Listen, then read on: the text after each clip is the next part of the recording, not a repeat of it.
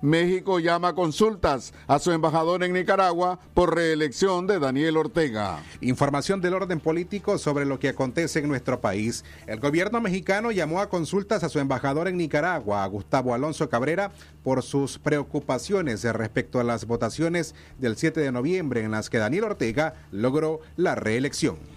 La embajadora de México ante la Organización de Estados Americanos, OEA, Luz Elena Baños, explicó ante este órgano que México ya trasladó a Nicaragua su preocupación sobre el proceso electoral. Especialmente en lo que hace a la libertad de expresión y a la participación política de sus ciudadanos, que derivó en el llamado a consultas de nuestro embajador acreditado en dicho país, dijo la diplomática. México defiende y cree en la democracia representativa, fundamento de nuestra organización hemisférica, destacó Baños, según recoge el periódico El Universal. No obstante, rechazó que la organización Organización de Estados Americanos sea el organismo indicado para imponer sanción alguna encaminada a aislar o intervenir a un Estado miembro. El pasado mes de junio, México llamó a consultas a su embajador en Nicaragua en respuesta a la crisis política y a la detención de opositores, algunos de ellos candidatos en las recientes elecciones.